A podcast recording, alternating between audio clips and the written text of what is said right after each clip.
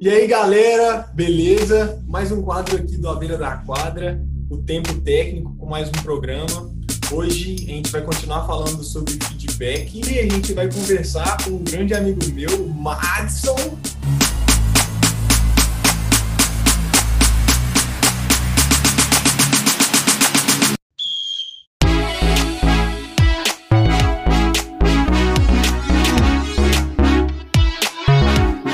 Você pudesse se apresentar um pouco, falar um pouco mais dessa história rapidinho para a gente. É, primeiramente, é agradecer o convite. Sou formado em Educação Física, tanto licenciatura quanto bacharelado. Sou concursado professor de Educação Física Escolar no Estado, efetivo. E tenho experiência, né, ao longo da, desse processo de formação. Eu trabalhei muito em escolinha de esportes. Trabalho em escolinha de esportes atualmente ainda, escolinha de esportes de voleibol. Atualmente estou fazendo doutorado, né?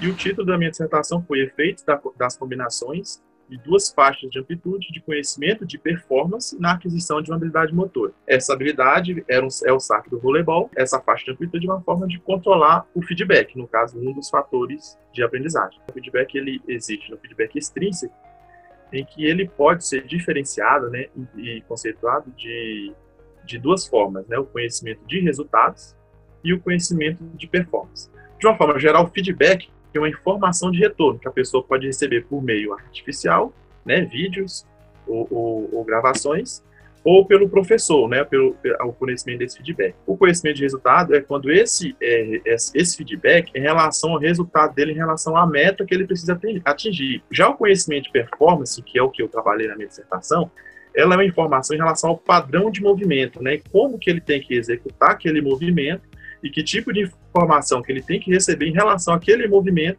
No meu caso, que eu utilizei, o, foi o saque por cima do voleibol. Então, qual que é o movimento de é, a soltura da bola, o contato da mão na bola, é, o, a velocidade do braço, o posicionamento dos pés, né? Que tipo de informação que era dado em relação para o meu aprendiz, né, para o meu voluntário, para ele melhorar a execução do padrão desse saque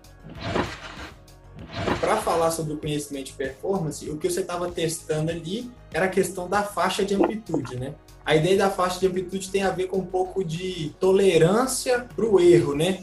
Um do, dos pensadores, né, um dos pesquisadores, é, desenvolveu a faixa de amplitude, que é, é, basicamente isso que você explicou, né, que ele, é, existe uma meta, existe um padrão de execução ideal, e que esse, esse pesquisador ele desenvolve uma margem de tolerância. Ele calculou tipo assim, uma margem mais ampla né, que é uma faixa mais ampla, e uma margem mais estreita. A ampla permite um erro maior para ele poder tentar atingir o, o, desempenho do padrão de movimento ideal, e a faixa estreita em que ele permite um erro menor. Previamente, o voluntário ele sabe né, que ele faz a execução, ficou além dessa faixa, o treinador se aproxima e dá o feedback do ponto que ele errou.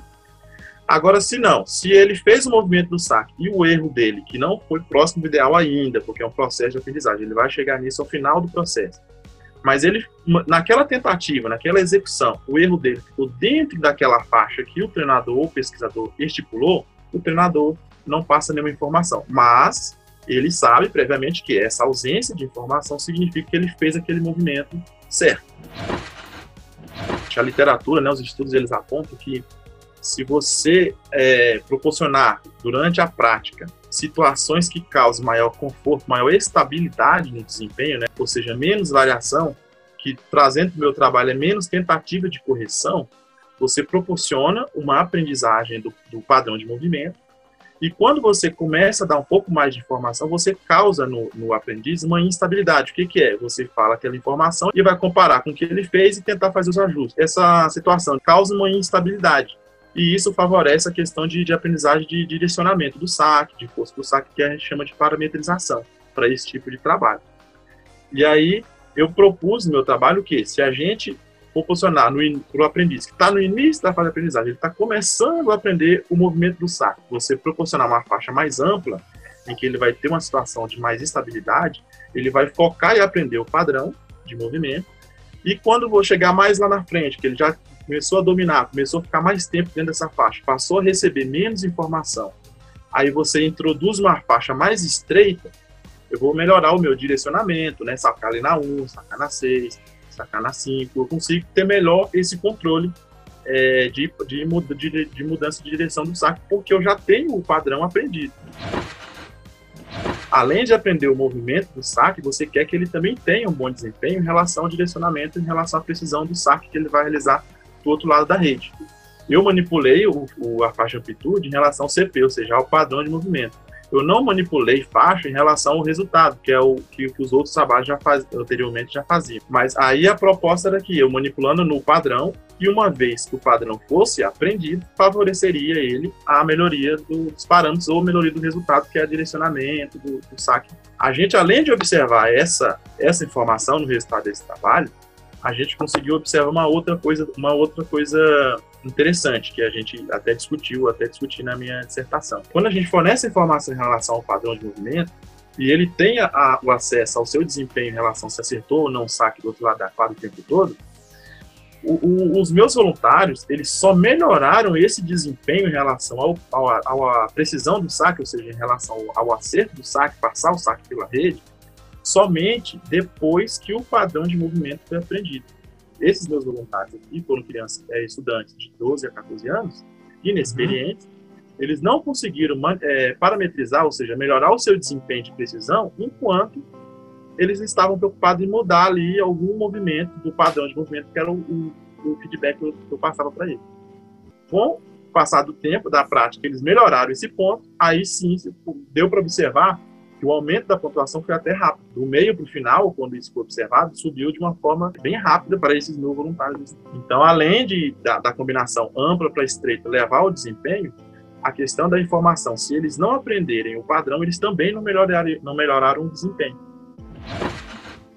Extrapolando os meus resultados, que eu acho que seria interessante a aplicação, o treinador não cobrar a eficiência do aluno, né, do seu aprendiz, em acertar o saque do outro lado antes que ele tenha o padrão já bem desenvolvido. É, gaste Nossa. mais energia em formar aquele padrão primeiro no, no, no, seu, no, seu, seu aluno, né, no seu, seu atleta. Aí vai ficar mais fácil para ele fazer a parametrização, ou seja, aumentar a distância da rede, ou virar para ele e falar assim, olha, saca 5 na 1, 5 na 6 e 5 na, na 5. Uhum. Ou seja, ele não vai conseguir fazer isso com excelência, ele, ele ainda está preocupado com o quê? Olha, eu tenho que jogar a bola para cima, tem que esticar o braço, tem que acertar a mão.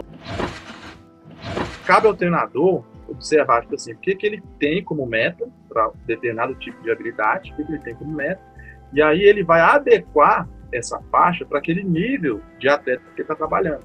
Lógico que eu não vou colocar, por exemplo, uma faixa mais ampla para um atleta que erra menos. O que, que esse treinador tem que observar? Ele tem que adequar a amplitude dessa faixa para que ele quer, para o objetivo que ele quer melhorar em relação aos seus atletas, seja ele iniciação, seja equipe de base ou até mesmo adulto que já tem mais eficiência.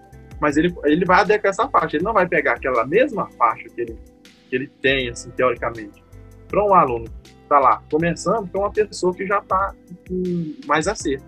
Então, o que, que ele tem que o que, que o treinador tem que fazer? Ele vai ter a método que, vamos supor, existe uma certa deficiência ali de alguma habilidade ou de algum desempenho de alguns dos seus atletas ali, em relação até ao padrão de movimento, seja para cortada, seja padrão do saque, ele vai escolher qual que é essa habilidade, ele vai observar nesse seu atleta o que que ele está errando e o que que ele quer. Aí, baseado no, no objetivo que esse treinador quer melhorar nesse atleta, ele estipula essa faixa.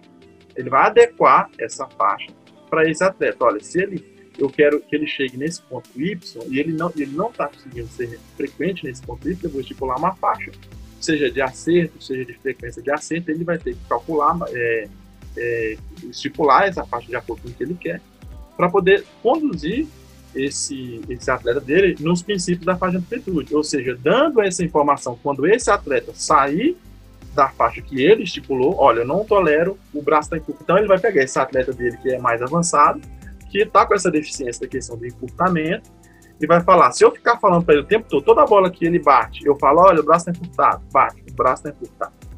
Se eu falar isso para ele toda hora, causa uma certa dependência. Mas aí ele pode usar de recurso. Ele tem os vídeos, que é uma forma que pode ser, ser estipulada ele vai mostrar para esse atleta, olha, você, atacou, seu braço estava encurtado, olha só a angulação do seu braço. Aí o seu treinador vai lá, olha, até esse ponto eu aceito essa sua cortada de, de encurtamento. Você encurtou mais que isso, aí eu te dou a informação, mas isso é o treinador que vai fazer e vai trabalhar com esse atleta nessa questão que ele quer, que ele quer é, corrigir. É, a, o princípio da faixa em relação ao padrão é o treinador que vai adequar o quanto de, de, de faixa ou quanto de limite que ele vai aceitar de erro nesse padrão do atleta dele. Então ele tem que adequar essa faixa ao que ele quer corrigir. Então ele pode trabalhar com ela tanto na iniciação quanto na categoria de base ou o pessoal mais velho. Mas é o treinador com o que ele quer que precisa adequar essa faixa. E aí, aí que vem o desafio, né? E o treinador tem que estipular uma faixa que ele consiga trabalhar no ponto de não fornecer informação o tempo inteiro, mas ao ponto de deixar o atleta também perceber, olha, se, eu tô, se, eu, se ele não me falou nada, então significa que o caminho é esse. Então é o treinador mesmo ali, trabalho do dia a dia, que vai saber qual que é o limite dessa faixa que ele pode tolerar para poder falar para o atleta, você está acertando, você está no caminho que eu quero. Então, assim, o desafio é colocar essa faixa. Mas o princípio dela, de acordo com, esses, com os estudos do ICR com esse meu estudo, o princípio de efetividade em relação à aprendizagem funciona. Matson, muito obrigado pela conversa. Acredito agora que vários treinadores conseguem pensar um pouco melhor sobre essa questão do CP, do que como pensar na, na ideia da faixa. E isso, uma informação a mais para os treinadores poderem pensar para melhorar ainda mais seu treino, poder ajudar mais os atletas. Arthur, mais uma vez, né? Agradeço a, o convite, né? Fiquei muito feliz de, de participar. É, eu espero que, que, eu tenha conseguido dar alguma, alguma pulguinha, né? De curiosidade do pessoal buscar mais os trabalhos lá da, da, da, área de aprendizagem. É possível, né? Aplicar essas informações que a gente trabalha lá, que a gente desenvolve lá no, no nosso grupo, no GEDAN. Valeu demais, gente. Fiquem com Deus. Até a próxima. E aí, semana que vem, estamos com mais vídeos aí. Valeu. Valeu.